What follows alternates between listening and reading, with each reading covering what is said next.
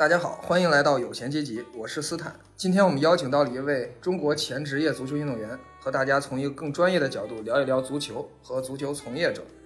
啊，所以让我们欢迎 Maybe。啊，大家好，我是 Maybe。在节目开始之前啊，我先问一个问题啊，你你这名儿是咋起的？呃，Maybe 嘛，呃，懂的人都懂。好吧，好吧，好，先介绍一下自己的大致的一个足球生涯吧。呃。从开始踢球介绍吧，我是六岁开始踢球的，然后在十一岁左右开始接触到职业足球，然后从试训，然后到选拔入队参加职业比赛，大概在十五岁左右的时候退役，然后也是因为伤病的问题，所以最后决定退役的。所以职业生涯只有大概四年的时间？呃，其实不到，因为呃试训就占掉了差不多一年吧。试训跟选拔就占掉了一年，这样，所以那段时间还不算职业球员。对，呃，大部分在行业内的话，试训跟选拔阶段，嗯，都还没有进入到职业球员的这个生涯里面。那那段时间跟球队是个啥关系呢？呃，就像我们去参加培训和考试，你参加培训阶段的时候，跟考完拿证是两个阶段。哦，行。那当时是一个什么契机决定开始足球生涯的呢？是不是也是看了世界杯或者什么比赛，或者喜欢什么球星？呃，我最开始接触足球的时候呢，只是觉得这种运动跑跑跳跳，然后踢踢挺有意思的。就是大概六七岁的时候，然后正好，呃，家里面呢是有学校的背景，所以有相应的体育老师可以去学习一些东西，然后就慢慢的去练下来了。嗯，所以还是在之前，在很早的时候就有起到启蒙作用的这么一个老师存在，是吧？主要是一种兴趣吧。然后启蒙老师会有，但至少在我的职业生涯里面，在我这个足球生涯里面，启蒙老师没有起到太关键的作用。嗯，我记得啊，就是在那个年代，中国足球啊，就算就说国足，应该成绩算是还是比较好的一段时间。可以说，我我个人感觉好像是。国足最厉害的一段时间，那个那个时间是不是国足对你有一定影响？啊，最开始接触足球的时候倒没有，主要是在中国队，呃，第一次要呃去冲击世界杯入场券的时候，那个时候开始对国足有一个比较深的一个情感吧。啊，那你们同龄的球员也也是这么想的吗？大家都对，比如说都想进国家队或者替国足打进世界杯之类的。呃，当时选拔的时候，可能大家还好，但是进队之后，很多人还是有这个欲望和想法。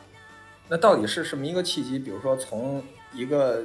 只是一个爱好者，只是一个比如说业余训练、业余玩一玩，到专业想进到这个职业足球俱乐部里去。呃，因为就是随着后面嗯不断的加深，然后在学校里面先进了这种。就是田径队，然后啊，球队来选拔啊，这种进入了这个选拔的圈子，然后又去球队有了试训的机会，这个相当于一步一步往前走的。嗯，作为很年轻的时候，并没有想那么多。那父母对这个态度是怎么样的？我我知道有些可能有些父母觉得这个东西不是学不是跟就是跟学习有冲突啊，可能对未来有影响。那你当时父母对这个？是支持呢，还是说无所谓呢，还是怎样？呃，是这样，就是我父母呢，啊，对于我踢球不是很支持，但是呢，他们倒不是反对，嗯，还是比较注重我的学习这部分，然后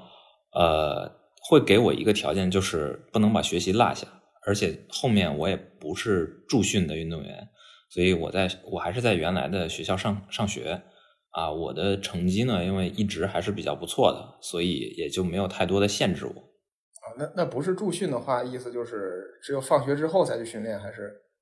就周末去训练？呃，我非驻训的话，就是根据呃训练的时间会调整一些我的呃上学的时间，就是不完全是放学之后去，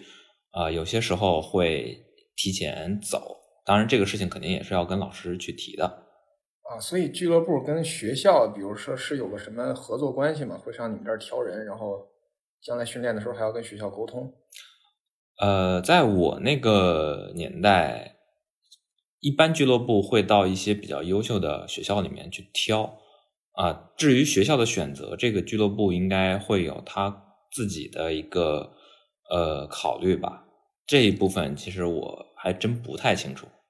啊，但我印象中啊，我五年级的时候有一次，我印象还是挺深的。我们上操的时候，全都在操场上站好，然后也不知道要干啥，就是有一个那个体育老师在在队伍中间转来转去，转来转去，然后看见个儿高的就挑走。当然，这个后来是因为为啥说看到个儿高的呢？是我后来才知道，因为他们原来是来挑篮球队员的，所以挑走了好多那个长得个儿高的去试训篮球。你们当时挑也是也是用什么方式呢？比如说是让大家。踢踢两脚吗？啊，那个倒不是，因为我想应该很多朋友的这个小学期间，或者是就是小小学、初中期间，都会学校里面都会有这个田径队这个组织啊。然后我当时呢，就是我们小学的田径队的一个成员，然后也是在学校里面通过运动会，然后进就是取得一些成绩，进到了这个田径队，然后。呃，俱乐部过来挑人的时候，是从田径队去挑，也不是从全校的学生里面去挑的。那之后正式进行训练之后，比如试训的过程中，一般训练课都会训什么呢？或者试你们什么呢？呃，进队之后，其实训练课程会比较多，而且从试训开始就会给上一些相对呃专业技巧性会强一点的训练课，从基本功，然后到战术，然后再到。啊，打法都会有，然后这个人员布局啊，然后人员轮转呀，这些东西都会涉及到啊。但是，呃，这是一个循序渐进的过程。嗯，那比如说最开始这个阶段，一般就是教练员最看重的是是小球员是什么？比如说是看重他哪方面潜力，就决定你可以正式入队了；哪方面不行，你可能就即使你有些方面再强也不行的。其实教练员对于小球员，就是初期的培训来讲，会比较看重的是三个点。呃，就是在我那个年代的话，看重的是三个点，一个是你的身体基础素质素养，因为也会有像骨龄测试啊这种，呃，就要看你未来的呃身体素质会不会好。第二就是你个人是不是聪明，就是讲的战术打法是不是能听明白、能理解。第三就是你的这个运动能力，这个是有区别于天赋啊，就是你的运动能力啊，在天赋基础上就有点类似于去你你对这个运动的热爱啊，你愿意在当中去钻研、去打磨自己的一些技术的这种啊意识，或者是你能做的这个程度。那从这个阶段就已经，比如说决定谁踢后卫，谁踢前锋，谁踢守门员了吗？呃，会有这个位置的分配，但是会随着呃球员的成长，就是小朋友的成长，嗯，有些位置是会出现调整的。这个应该在一些成名的球员身上也会能看到。但但是我特别好奇啊，就守门员这个位置应该还比较特殊，你很少有人说。会不会就是说练着练着忽然改改踢守门员，也也不会说练着练着守门员忽然改踢球员。呃，其实守门员这个位置在球队里面是很关键的，就是他作为球队的底线，就是很多球员就是呃非守门员的位置上都会很关注这个点，所以守门员的选拔相对还是比较严谨的。啊，当然了，并不是说一开始一个人就会被定位在守门员上。有一些人会有意愿说我想当守门员，当然也有一些人愿说啊我坚决不当守门员。但这个的话，一般领队跟教练都会去仔细的考量谁合适，甚至有时候会选出来一个他极不想当守门员的人，但最后他会成为一个很优秀的守守门员。哎，那个一般球员其实我不提守门员，是不是平常也会训这个位置？呃，不能说会去训练，只是啊对于扑救这个。环节就是守门员的一个比较关键的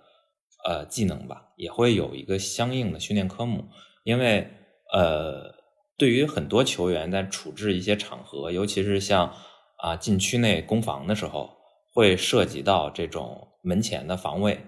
啊。那有些地方你是需要扑救的，你可以战战术性的去或者是战略性的去采用手球或者扑救的形式，来防止当前的这个进球。啊，哎，我我我知道有有一种情况啊，就是什，比如说守门员红牌被罚下了，这时候呢，我方我方人员没有换人名额了，就只能让我们场上的一个人去打守门员。但是关键是有些时候，这个打守门员人还挺厉害，就是他还能真能扑出几个球来。就这种是不是不是因为他平常就是比如说训过？呃，这个的话，我不太能跟给这边下这个定论啊。但是，呃，比如说我之前踢过前锋这个位置，呃，在我受伤之前，呃，踢前锋的时候，我们会去研究，呃，就是会去学习一些，呃，射门的角度啊，一些这个攻门的技巧啊。我们学的时候，就相当于我们学了矛，当然我们也就大概知道盾的弱点在哪儿。那我们可以有意识的去补弥补，但是这个就要看个人天赋了。有一些人可能学完毛，他对盾就有一个领悟，而不是每一个人都有。啊，那你觉得在这些所有训练科目中，哪哪个算是最难的？呃，我个人觉得最在最开始的时候，呃，前场攻防我是觉得挺难的，因为我最开始踢的是一个。前锋的位置，然后后来是因为有过一次受伤之后，再加上整场的一种呃，对于整个球队协调和战术的理解啊，教练就把我调到了中场的位置。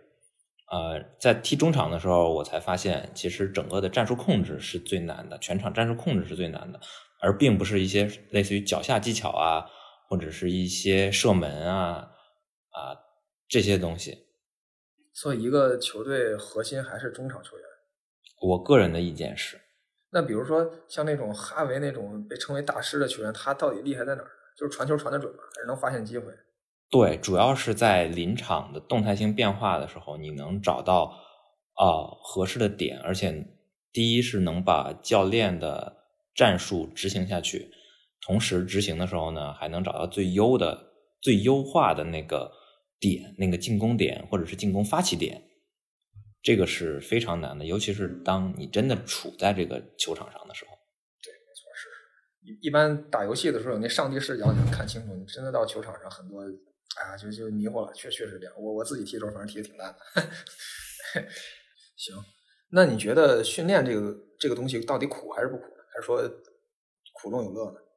进队之前的话，我们对于这个。训练啊是抱有满心的期待，但是实际上接触了职业足球之后，会发现训练是很枯燥、很累的，而且热情很快就会被消磨掉。然后过于专业的一些这个战术的执行啊、训练啊，就会诶让人产生一种很焦躁的心理。但实际上，真正的在做下去、在练下去了之后，人才。就是会慢慢的回归到平静的状态。哦，其实其实是不是也像像我们是学习时候做卷子一样？这就算是算是你足球在做卷子。啊，有点类似，就是考呃比赛正式的比赛就像大考，然后平时的训练呢，就像我们做的习题跟习题册。哦，所以大考大玩，小考不玩。嗯，其实比赛前的话。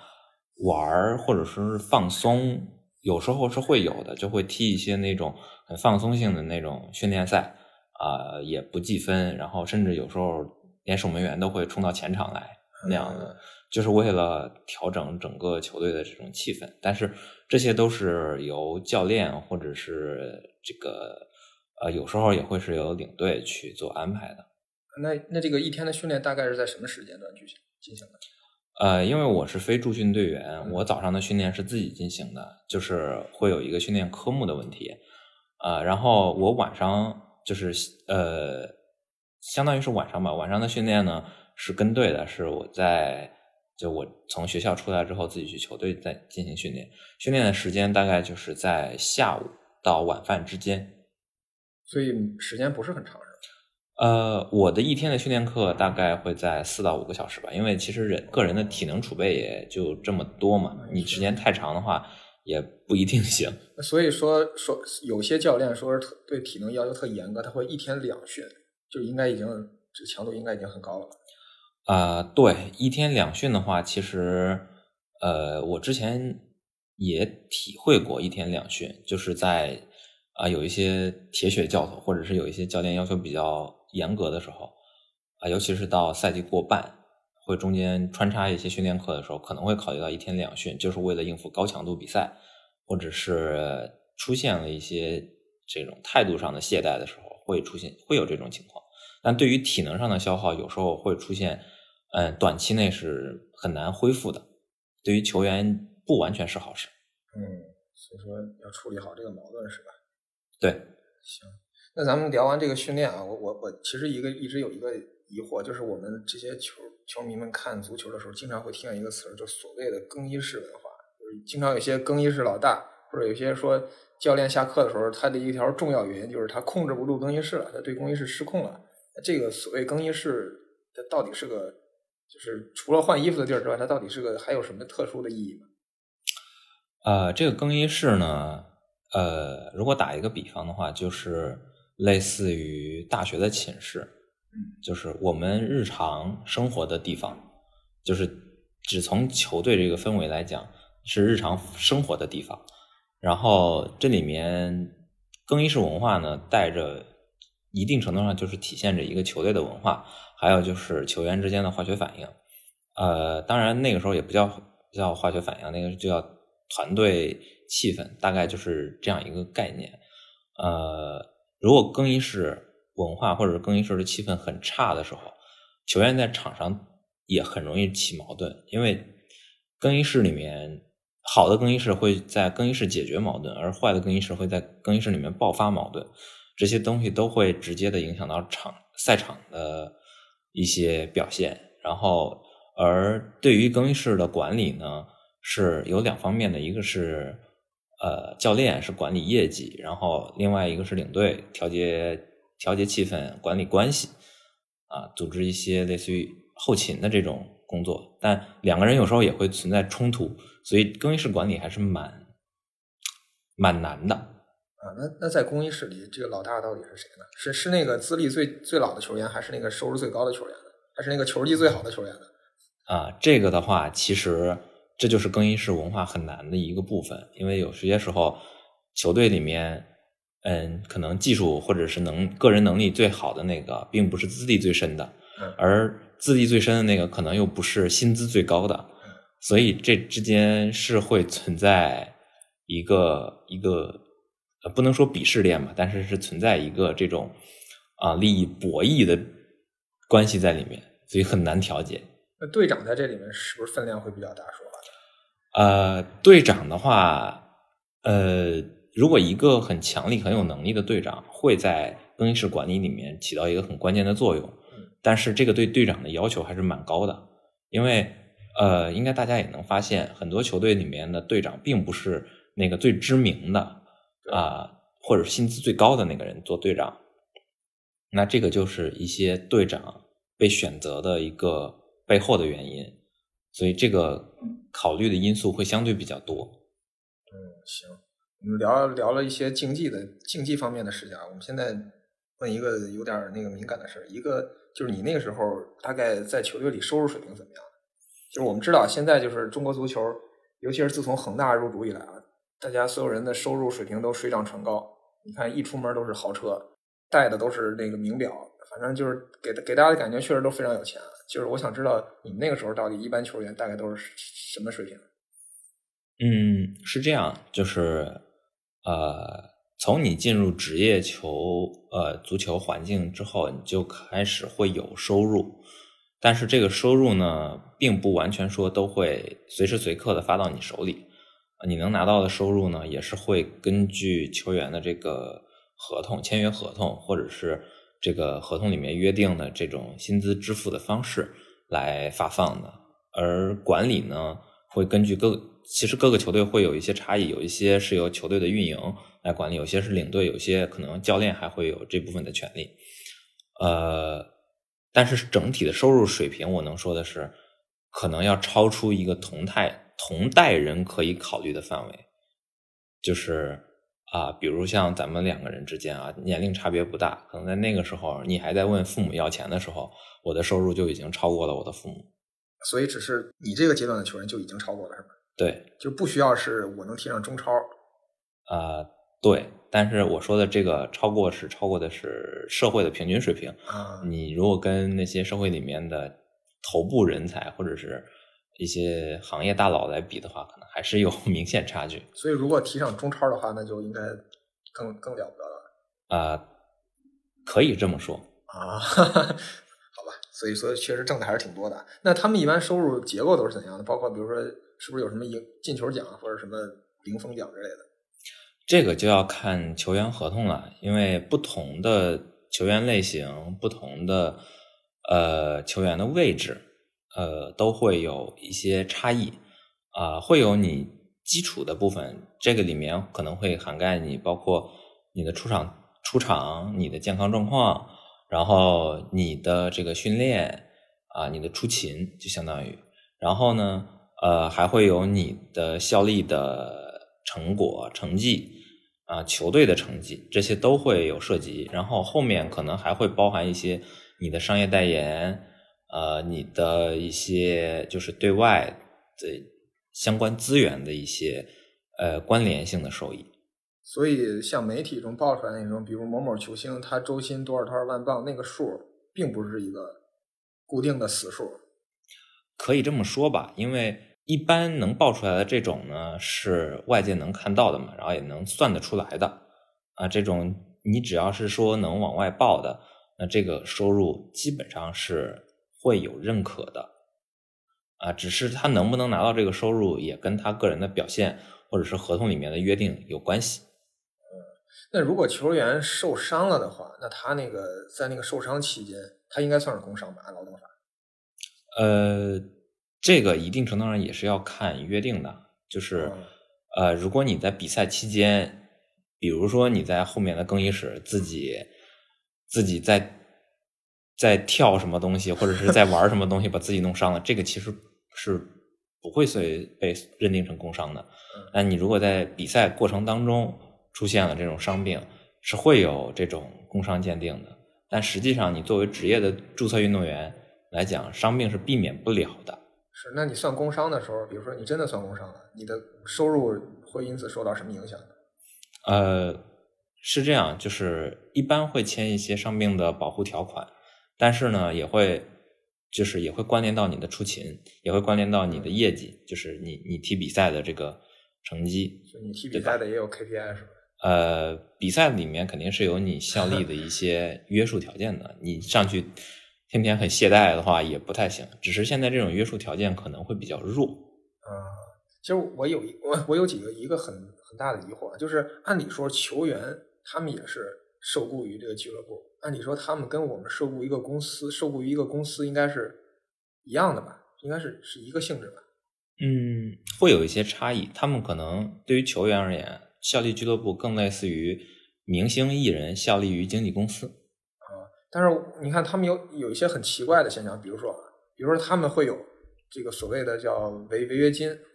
就像是比如说我要跳槽或者有人事挖人，你要多付钱。但实际上我们平常工作好像没像这种竞业条款那种，是不是类似于这种东西？呃，球员的话，呃，后期签约的时候有一些有一些球员会有这种限制，就是比如前一段时间的梅老板啊，他可能后面合同里面就会有一些限制，只是对外大家是不知道的啊。然后，但是对于很多球员的话，这种限制会不会有，也取决于这个球员的价值是不是到。嗯这个并不是一个强制性的，就像就像你刚刚说的，在一般公司里面，高层可能会有竞业条款，而对于一般的员工，你跳槽的时候，可能公司也不会有那么多限制。嗯，还有一个情况啊，就是就是他们很多球星，比如说他要被解雇了，啊，他要跟球球队商量这个走人的时候，他们经常会是说，你要不如把我剩下合同期的所有工资都给我，我就不走。然后呢，但你发现咱们平常如果说你你想跳槽，你想跟公司走，或者公司想开除你，最多就是 N 加一嘛，是吧？就就合法了，反正。那为啥在对于球员来说，他就能那么理直气壮的说，你就得把剩下工资都给我？那我们我们可不可以提这种要求啊？呃，这个应该是行业或者是这种呃职业差异吧。呃，对于足球而言，这涉及到一个合同转移的问题，就是嗯，我们经常能看到的那些球员大的转会合同啊，或者是啊，其实对于很多球员那种相对比较小的，我从这个俱乐部转另外一个俱乐部，这里面设这个合同转移的时候，其实并不像我们平时跟每一个呃，就是雇佣的公司签合同，嗯，一样，这个是有差异的。啊，这个合同转移的时候可能会存在一个风险的买单的问题，就是可能下家的公司是不接你上一家公司给你签的一些约定条款的，那你上一家的俱乐部就要给你结清一些事情。那具体具体都一般都会约定啥呢？在合同里面，合同里面会约定的这个根据不同的球员会不太一样啊。呃，主要还是比如说像出勤。呃，像你的这个效力的能力，然后你带来的商业的代言，然后你对于球队的运营的一些支撑，主要就是一些球员会在整个职业职业足球体系里面扮演的角色，或者是你所处的位置会提供的一些技能和知呃和和商业相关的一些内容的约定。那所以这样的话。那个工资，那个球队俱乐部解约他的时候，没有把他剩下的工资都给他，会对他造成啥影响呢？嗯，他有可能不能再去跟下一家公司去进行签约，或者是他跟他一些相关的商业的呃合作方可能会存在一些纠纷啊，甚至他有可能会拿不到自己的薪资啊，所以说就得自掏腰包是吧？嗯，有些时候是要自掏腰包的，当然你也可以选择不再注册嘛。那咱们聊完球员，再聊一聊，就是一个球队它大概的日常支出和这个收入情况大概是怎么样的？呃，球队的话，可能大家接触的最多的就是卖球票，对，然后剩下的可能一部分人接触比较多的就是足彩，对，然后但实际上球队运营里面的话，包括场地租赁，然后球队的运营人员维护啊，后勤就包括营养师、训练师、复健师。啊，球队的各个位置的一些助理教练啊，教练就相当于是教练团队，然后有还要有领队啊，更多领队这边就会负责一些球队事务。然后呢，呃，相对比较呃，就是职业化或者是像中超的一些这个呃，现在中超可能我还不是特别了解，因为那个时候那个年代我们还是甲 A 啊啊，然后呃那个时候可能还会有一些就是商业的对接。啊，就比如说接一些赞助，然后接一些商业的代言，然后接一些这种呃，就相当于是跑一些通告啊，帮球队接一些通告的这种，有商业化运营，有推广，有广告部门啊，会有一些这些。然后对于像一些欧洲的球队呢，它可能还会涉及到啊宣传，就是球队的宣传，然后舆论公关。啊，然后包括跟博彩、电视，就是直播都会有一些对接的部门，所以一个球队的运营里面会涉及到的内容是相当多的。那一个球队，比如说一个赛季，它大概需要花多少钱？这个的话就很难估量了，因为根据球队的运营所在的地区，然后所运营的人员，然后球队所在的联赛等级。这个差异是非常大的。那就比如说是一个中超，呃，一般的球队吧，中游球队吧。在中超或者说在国内的足球市场里面，啊，一个球队的运营算下来应该也得是在一个六到七位数啊。我说的这个是一般就是一个月左右。一个月。对。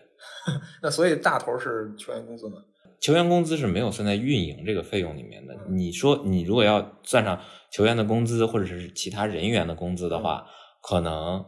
嗯，除了日常的运营费用啊，包括如果含上工资跟公关的话，那这个数据的话，这个数字就很难去估量，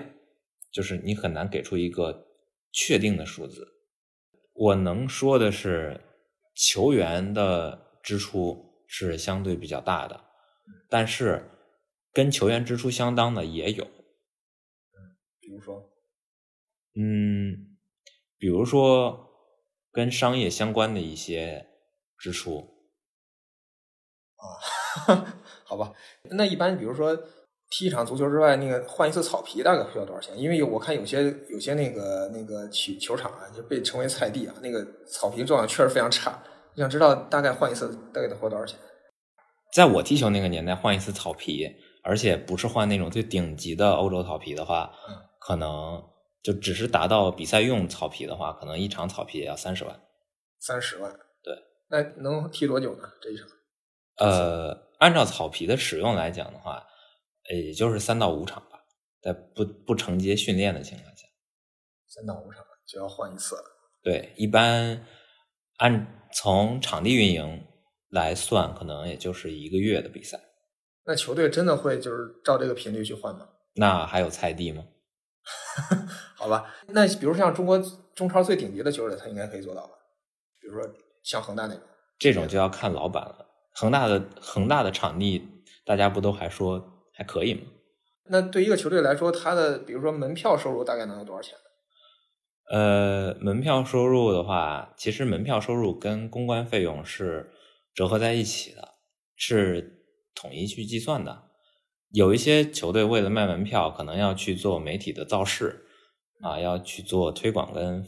这个宣发，那可能就会存在一个问题，其实他卖出去的门票也就只是够他的公关费用。所以，其实仅就数字来讲，并不是那么重要？呃，门票对于球队而言，不能说不重要，因为它很很关键，就在于它是它的数据代表着它带来的这个关注度。对，没错，是。对，但它真正的金额影响，可能对于一个球队而言没有那么关注。那另外一项很重要的收入，也也是经常有人说的，就是说什么。那个皇马卖 C 罗，不是买来 C 罗之后，花了没多久就靠卖球衣赚回来。就是他们比如说卖这种球衣周边什么的，能赚很多钱吗？这个是可以的，但这种的体系在以足球为一个关键产业的国家里面，可能会比较凸显。在中国或者说在在中国的足球市场吧，啊，这个的影响力就没有那么大。大家都不买正版是吧？嗯，这是你说的。好吧，好吧。那比如说，那如果说真的卖球球衣就可以把可以把那个，比如说卖 C 罗那八千万镑赚回来，那曼联为啥还要卖 C 罗呢？他留着卖球衣不好吗？呃，球员的买卖可能有时候不一定只是为了买这个球员，可能是买一些相关联的资源和资产。卖家的话是属于就相当于是经营嘛，并不是说。啊，这个球员在我这儿就一直是很那个，很很厉害，就是他可以一直保持高的竞技状态，他一直可以吸粉，但是他可能吸吸粉量是有限的，可能两亿的球迷他吸了一亿八，然后剩下的那两年还有两年合同，然后他再吸，可能一年也就只能再吸来几十个，一两百个。但是他如果转了一个球队，那他就会带着一亿八换到另外呃一亿八当中可能会有一部分啊，不一定是全部会转到新的球队的那个关注点上，而这个啊就是卖方就可以把这个关注点腾出来，然后换到其他的再去造市场。嗯，这个里面就是一些球队运营跟商业模式的问题了。所以在球在球队运营的过程当中，比赛跟球员只是一部分。场外还有很多的内容，剩下的还一头大，我们能想到的啊，就是大头的收入就是赞助商，这部分收入大概能有多少呢？这个就要看你签到什么样的球员了。如果你签到了顶级的优质球员，那这个赞助这个赞助的费用，你你是可以谈的。但如果你一个球队里面都是一些名不见经传的小球员，那你的赞助可能还要自己垫。啊，是。好像有是有些球队曾经就是裸奔啊，就根本没有赞助商，对，是是有过这种情况的。那那他们这样的话算下来的话，他们的收入能盖住他们支出，或者能正常就是维持他们这个自我存在吗？呃，在一在职业的足球赛场里面，或者说在职业的体育竞技比赛里面，呃，有好的就一定要有坏的，不然的话，整个市场就很难去做。运营，因为大家如果都在头部的话，那谁来凸显头部呢？嗯，那这样的话，那那些比如说为了凸显头部的球队，又或者说那些小球队那些没有什么成绩追求的那些球队，他们是靠的什么活下去的？那这里面就有很多的操作空间呀。嗯，比如呢？比如大家都会聊到的一个关于足球的名词，大家应该也都知道，这个比赛的输赢并不一定都是球员在场上的表现。嗯，然后那在场上表现不能体现输赢的时候，球队的输赢由什么来决定呢？啊，其实，哎呀，大家也都懂啊。你其实你说的就是啊，就是其实其其实，在在在中国足球那个，就尤其是呃，大概是就是零二年世界杯之后，有一段时间确实是呃乱象丛生啊，出出现了很多很神奇的事。我印象中特有有几件事就特别深，一个是这个有一次这个青岛海力丰的事儿，就是他老板赌球，这这是已经应该已经是被过检检察机关都已经那个破获的一个案子了，就是说。他老板赌球，然后呢，赌不但要赌胜负，还要赌那个进球数。然后后来进球数不够了，然后他们又进不了对方的球，于是就干脆让那个球员往自己门里掉。然后关键是第一次还没踢进去，是吧？那个守门员还给扑出来了，反正特别搞笑，全全场过程。然后还有一件比较有意思的事儿，就是应该有一次中甲联赛啊，是陕西队，那个时候那个教练是贾秀全，呃，他他踢完之后就觉得场上有问题，然后他就说。有些同学、有些球员表现很不正常，然后那个就那个记者问他说是谁，他直接点名说是那个三号某某某啊，然后那个也也一下就成名。还有一件事我印象比较深的就是那个有一次是呃也是在中哎是在甲 A 还是中超，一次国安跟是哪个队踢，然后踢到最后的时候，反正是因为一个点球吧，就是直接那个国安直接罢赛了。后来这个事儿也是那个检察机关也介入了，说这个教练不是这个。就是这个裁判确实是吹了黑哨，就是踢假球或者说这个呃有一些黑幕啊，或者踢吹一些黑哨啊这些事儿，对于球员们来说，他们应该也都心知肚明吧，或者说他们应该都有心理准备吧。呃，其实从开始进职业足球的那一刻啊，球队就会或多或少的接触到这些东西，而且。呃，我个人感觉，我的那个我开始踢球的那个时代呢，培养出来的球员，其实水平跟能力相对是比较弱一些的。嗯，原因呢，就是跟这些相关啊，我们会接触到很多这种，很多从业者都会接触到这种呃所谓见不得光的部分，但是。因为利益相关嘛，而且其实从职业性来讲，足球无论是在中国还是在世界的任何一个国家，它都与博彩和一些呃博彩啊、洗钱啊这种暗箱操作或者是内部交易有一有斩不断的联系。所以这个是足球这个这个呃商业化市场里面不可能去呃撇掉的一部分。然后很多球队的收入啊，甚至说球员的收入啊，也没有办法去这个呃跟这类事情撇开关系啊。那比如说咱们咱们就假设啊，假设现在有一个球队他收了黑钱了，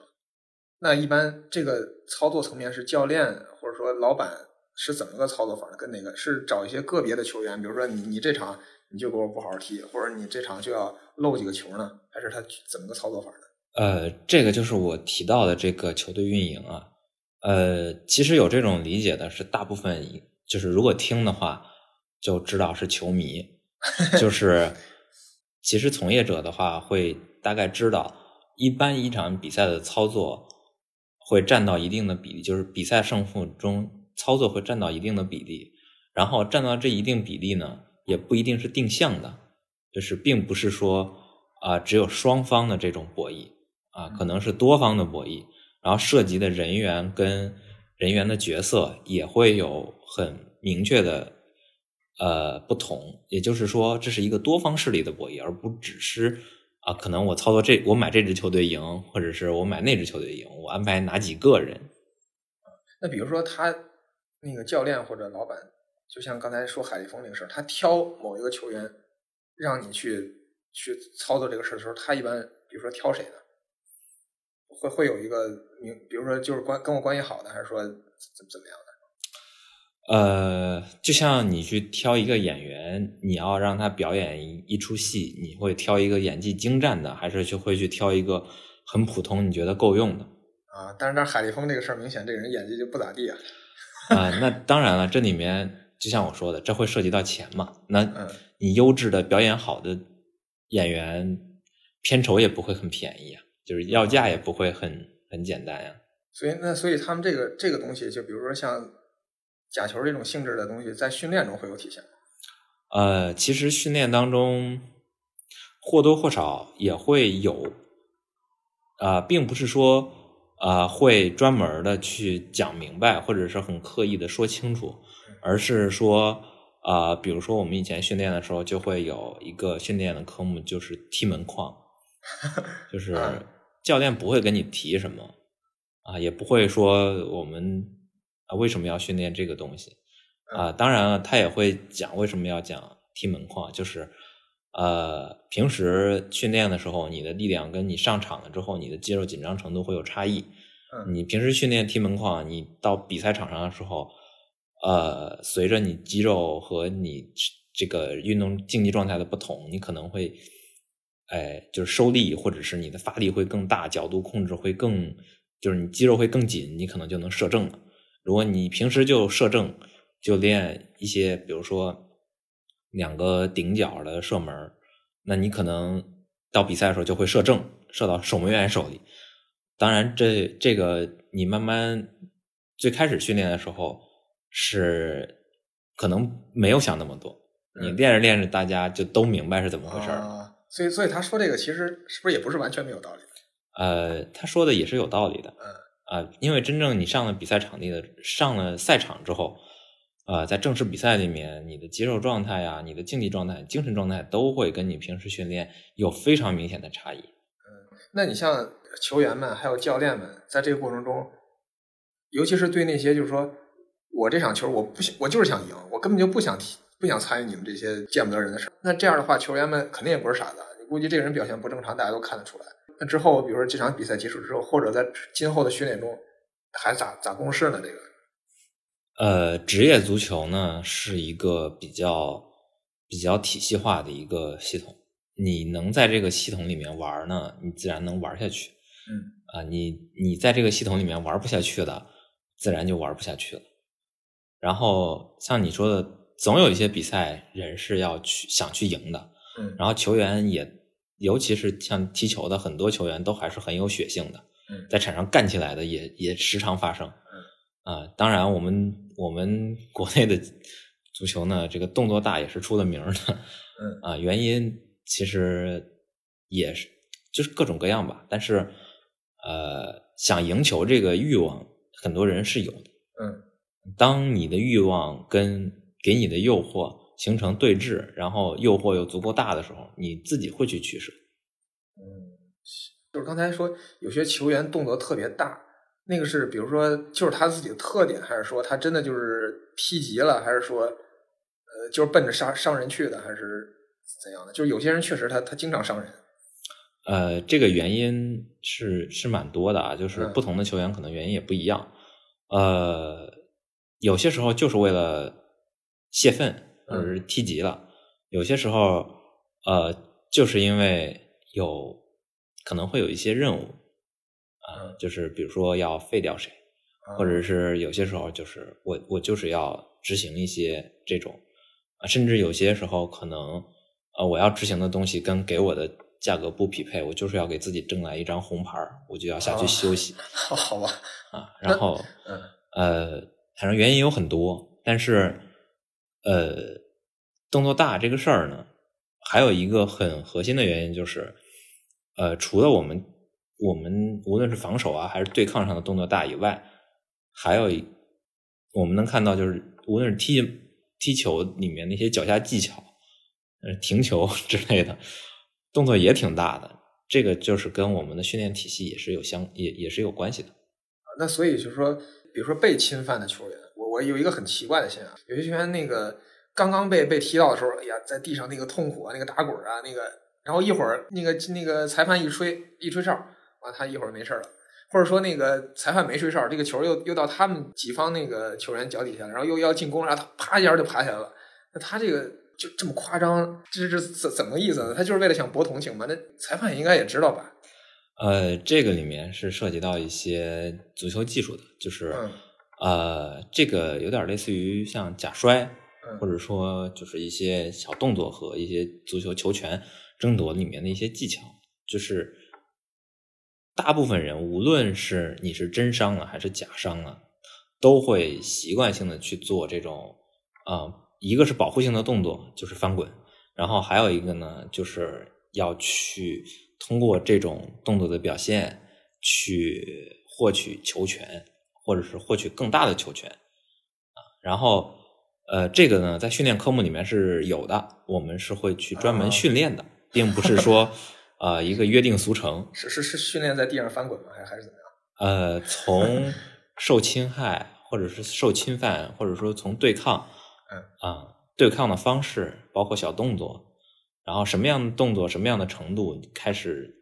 要去摔，或者是要去表现，要去争夺球权，尤其是当你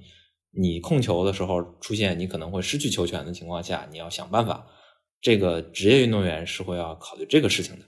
啊、所以这也是一门技术是吧？啊、对的，这个也是要去做训练的。好吧，行行，那咱们聊完了这个足球生涯，咱们聊一聊退役之后。你先说一下，就是导致你直接职业生涯报废这个伤到底是个什么情况？呃，我这个伤当时伤的还是呃相对比较严重的，对于一个年轻球员而言啊，啊、我是左膝软组织粉碎啊、然后呃基基本上是不能再去上场，然后做了简单的恢复治疗之后啊、因为赛季还没有结束嘛，也打过封闭啊、其实这个对对对小孩子而言是不好的。啊，当然，如果选择手术的话，可能我后面就要有在合同期就要报废了。那对于那个年龄的球员而言，其实就相当于是一种，嗯，一个比较严重的打击。啊，所以那个时候我也就选择了退役，而且，呃，反正那个时候个人也会有一些想法嘛，啊，就回到学校继续上学，而且学业的压力也也在那个时候慢慢的比较重了。十五岁上初中的时候，该中考了。那那是是因为场上有场上拼抢的时候受的伤吗？啊、是的，嗯是呃一个反关节性的这种伤害，而且有这个冲撞。那球队会，比如说对你是会有补偿吗？还是会对有什么关爱措施？呃，检查，然后康复、复健这些球队都会管。嗯，呃，然后呢，也是会相对比较尊重我的选择，就是因为我后面的选择是执行完赛季合同，就是踢完剩下的比赛，呃，就呃，就是在我康复回来之后，踢完剩下的比赛，哎，然后就给我一个比较自由的选择，然后就让我选择退役嘛，然后也把我剩余的薪资结给了我。所以你也一一口气领到了剩下剩下合同所有工资是吧？啊，对，但是我的合同期比较比较短。啊，好吧。那那回归回到学业之后，衔接上会有不顺的地方，还是说就就无缝衔接了？呃，因为我是非驻训的运动员，然后从学习上来讲，学习和生活上来讲，没有太大的这个呃影响，但是从心态上来讲，还是有蛮大的冲击。啊，比如说呢？呃，就有一点，嗯，我这么说吧，从我呃退出球队到呃一直到我上大学，我都不愿意再走上绿绿茵场。就是野球都不踢是吧？对，就是嗯，不想去接触这件事情。只只是因为伤的伤病的原因，还是因为对这个，嗯就是像是吃吃东西吃吃猛了，然后再也不想吃了。嗯，都有吧，就是呃，对这个运动或者是对自己曾经一段经历的一种感受吧，嗯所以也有感情因素在里面的。所以这个对你后面生活还是有一定影响的，是吧？是的，是的，而且除了负面的，其实也有很多正面的，就是职业化的运动和职业化的培训，嗯，给人造成的这种习惯性的，呃，给人造成的这种习惯，养成的这种习惯是很不同的。就是你在做一件事情投入的时候，你会习惯性的让要求自己去做到一个相对比较专业的程度。嗯啊，你会去比较深入的去了解它。哎，我很好奇啊，就是你们那个大学应该班里有足球队吧？啊、学校是有的，年级也有去。去踢了吗？呃，实际上我是没有去踢的啊，啊，然后但是我倒是作为我们院队，就是在我大四的时候，作为院队的一个指导，我是参与过一段时间的这个嗯，呃活动了，就是没有下场踢是吧？呃，没有下场踢，啊，呃，只能是是因为觉得他们踢的太菜吗？我上去就过前场。呃，那倒不至于，就是其实职业运动员退役，呃，以后在一段时间内，他的职业技能还是 OK 的。嗯但是如果长时间不去接触，然后不去维持相应的锻炼跟训练的话，肌肉记忆也是会退化的。所以，呃，过全场这件事情，可能是在一段时间内，不会说在一直的时间内。因为我印象中，我们这个本来我们系队挺挺菜的，后来来了一个留学生，说这人是德国人，他在那个德国的一个很低级别的联赛踢过职业球员，结果他来了之后，我靠，那叫一个厉害，这这这真是挡不住，呃，是这样，就是我记得之前网上有过一句话，就是不要拿自己的爱好跟别人的专业去比，啊专业的人肯定还是很专业的。是的，是的，对，其实有那种足球体特都已经很厉害了，他就就能任意球直接进门啊，这个很厉害了。咱咱们平常踢个任意球，前头一个人没有都不一定能踢进门框去，我们这种业余球员。对对对，就对于职业球员，你站在中圈，如果没有强没有很强的防守的话，想踢到门框射正，这个是一个基础。那和你差不多同时入队的队友，现在都在做什么呢？呃，其实我们当时入队的队友来讲的话，嗯，有一些其实我知道的啊，大部分都是退役的，就是都有过上自己的生活了。然后在职业比赛里面还在踢的也有。然后，但你知道我们那个时候即时通讯工具还是比较落后的，所以大家断联系的人还是比较多。嗯，那比如说现在的中超一线队里有有你的队友吗？嗯，我能说的是有，有是吧？就是牌儿比较大嘛。嗯，还可以，大家能在场上看到他。啊，那退役之后，一般其他人大概都做什么？也是重新上学还是？从事各种行业的都会有，就是啊、有有去拿着退役的费用比较高的那种啊，拿着退役费用去做房地产、做投资啊、有些开自己的门店、做商铺啊、也有开小公司的，呃，做健身房的，反正都会有。那所以其实，因为家长不支持孩子踢球，有一个经常的理由就是说，你练，即使你练出来，啊、你退役之后可能满身伤病，然后你也学业也耽误了，然后你也没啥本事，你没法持续的那个生活。那其实看来在你队友这儿，这个情况不是特别普遍，是吧？嗯，因为是这样的，呃，对于踢的时间相对比较长的来讲，他们最后退役的时候能拿到的费用还是比较可观的。嗯，维持一段时间的生活，或者是维持他们能做一个转型，还是可以的。然后呢，呃，对于踢的时间相对比较短的，就比如像我这种的话，那我们其实跟正常的生活脱节的时间没有那么久，而且再接回来的话还可以。那你你身边有那种就是说退役之后可能呃不太适应这个社会生活，或者导致比如说把这些之前挣的钱都挥霍完的这种情况存在吗？嗯，有到后面会过得不是很很很好的朋友，但是呃，像你说的 霍完或者是比较拮据的话，还没有。嗯，所以说其实踢球这条，如果说能踢出来的话，呃，整个这个后半生的至少在经济上还是有保证的，是吗？呃，对，就是你如果能踢到一个程度的时候，嗯，那有一个话题啊，就是说，如果你有了孩子，你会支持他踢球吗？嗯，不不支持。就是绝对不支持，是吗？呃，是这样，我应该是不支持，然后不反对，但如果他真的有这个意愿，非常愿意踢的话，我可能会去帮他提供一些资源，就是我能联系到的资源。嗯，所以说，那比如说，你会推荐什么样的学生？不不，不能说推荐吧，就是说，你觉得什么样的孩子适合去走职业足球这条路？嗯，就现在的咱们国内的这种环境吧，我现在还是比较哦，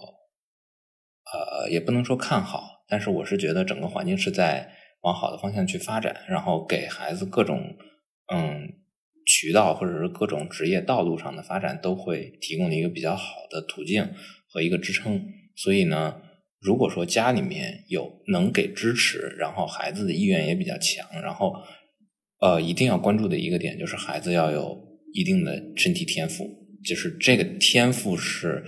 要要具具备的，并不是说每一个人想去踢球就可以去踢球，因为其实这个筛选还是有的。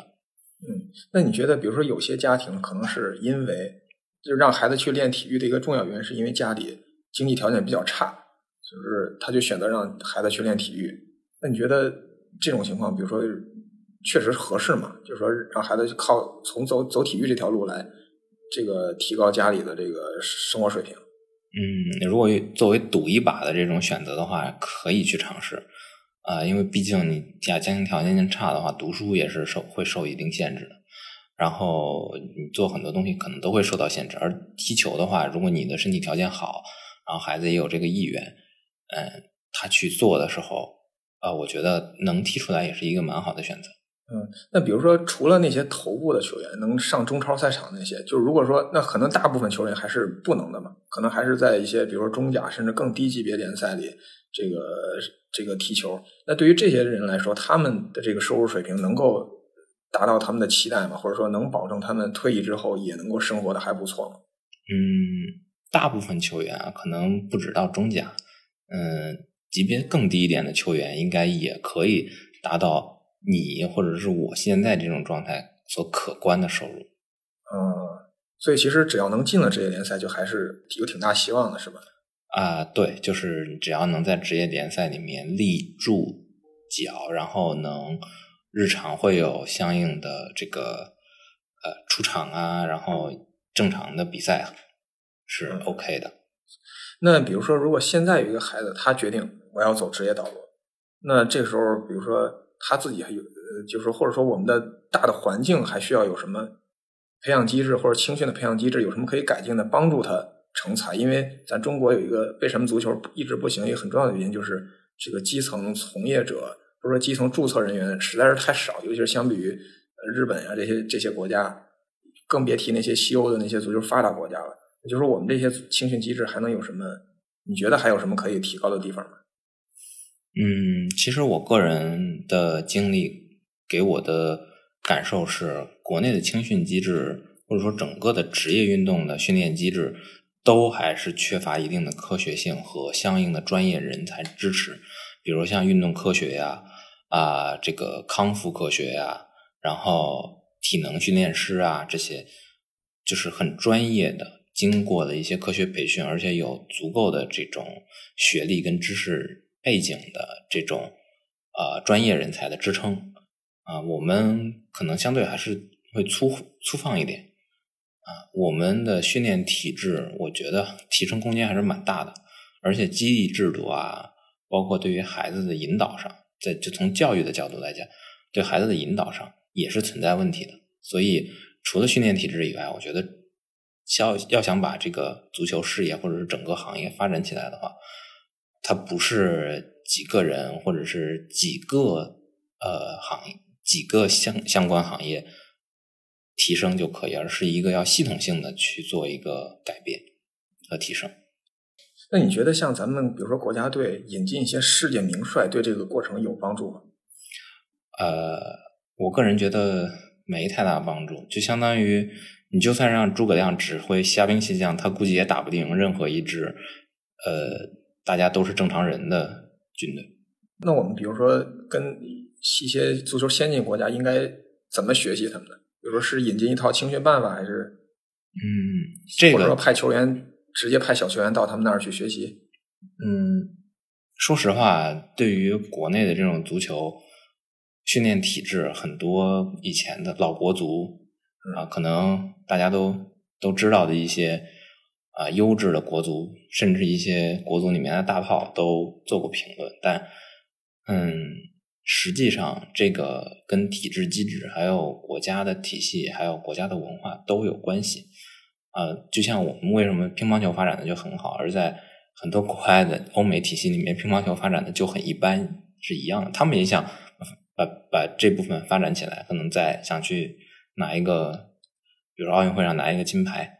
但是不行。嗯，那你觉得，就是如果咱们一定要跟一个足球发达国家以它为模板，或者基本上以它为模板学的话，你觉得哪个国家比较适合咱们国家？咱咱已经好像已经尝试过很多了，比如说里皮，这算是意大利的；之前那卡马乔算是西班牙的，都不太成功，而且经常变。就是你你觉得哪个还相对来说比较适合咱中国跟人家学呢？嗯，我个人感觉，如果想要学的话，可以不一定非要通过足球。而是通过有过比较成熟的商业体育联盟运营经验的地方去学，不一定只是欧洲或者是美国或者是呃任何一个其他的国家，而是说我们要去学一个比较成套的体系，然后根据我们的国情去建立属于啊中国的一个体系，然后在这个体系里面呢啊相关的从从运动从孩子的培养跟教育。从整个的联赛的体制跟运营，然后到呃配套的可能商业化呀啊媒体呀啊，包括一些可能相关的这种运动品牌呀、运动器械呀、场地租赁等等，跟足球运营有关的部分，能成长起来，建立一个比较成熟的体系，适合中国的体系，这个是比较关键的。嗯。行最后，我我你说起这个中国足球搞不好，我其实一直一直有一个想法，就是说，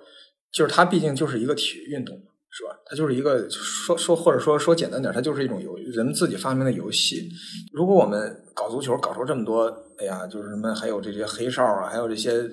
贿赂这些事儿，而且我们还在国际上老特丢人，踢不好，干脆要不我们就别踢了，就不跟他们玩了，行不行？你说我们足乒乓球不是玩的挺好吗？或者说跳水游这些玩的不是挺好吗？那我们足球就呃。干脆就放弃吧。那为啥还有这么多人就非得特别执着的说啊，中国足球一定得搞好，一定得进世界杯？就是你对这种这种看法怎怎么想？呃，我个人感觉啊，就是大家一直在踢三大球，今年不是国足也被组织去看夺冠了吗？对啊，但是我觉得是这样的，就是呃，足球作为一个一直被说是世界第一大运动的这种呃一个运动体系。这个其实一定程度上代表着一个国家对于某一项体育事业或者是某一个产业的成熟的商业化的运营模式的一个体现。啊，即使是说我们做的很好的啊，乒乓球、羽毛球、跳水这种，我们也没有非常成熟的商业化的呃这种体育联盟啊，或者是整个商业化的呃机制去。运营它，而是靠更多的去靠国家的支援，或者是一种举国体制嘛？对对对，举国体制的这种方式去做呃管理和运营的。而到足球这种，它涉及到多人，然后涉及到对抗，涉及到博弈，这里面涉及到的内容很多，而且它还有很多关联的行业，所以这个的体现是我觉得中国去做好，无论是足球还是篮球还是排球。啊，这种三大球的，还是其他的相关运动的这种，呃呃，运营或者是这种要做好，是有一个意义的，就是可能会超出足球的一个意义。对，其实体育，尤其像这种职业程度很高的体育，早已经不不单纯是体育了，它基本上就是国与国的、国与国的一个较量的一个延伸，很多都是。尤其是之前有一个电影嘛，叫那个，就是苏联战胜美国拿那个奥运会篮球金牌的那个。其实你明显感到，那就是一个冷战的延续。那已经不不单纯的是打一场篮球比赛了。其实很多时候体育说是很纯粹，就是它一点都不纯粹。我是这么觉得的，一点都不纯粹。尤其是这种职业程度很高的，一点都不纯粹。行，然后最后我我想那个结束前，我想问一个问题啊，就是你觉得国足还能啥时候还能进世界杯？呃，我希望在我能看到的日子里吧。好吧，好吧，行，那咱们今天节目就到这儿。希望大家呃关注我们的节目，我是斯坦，咱们下期再见，拜拜。好，各位再见。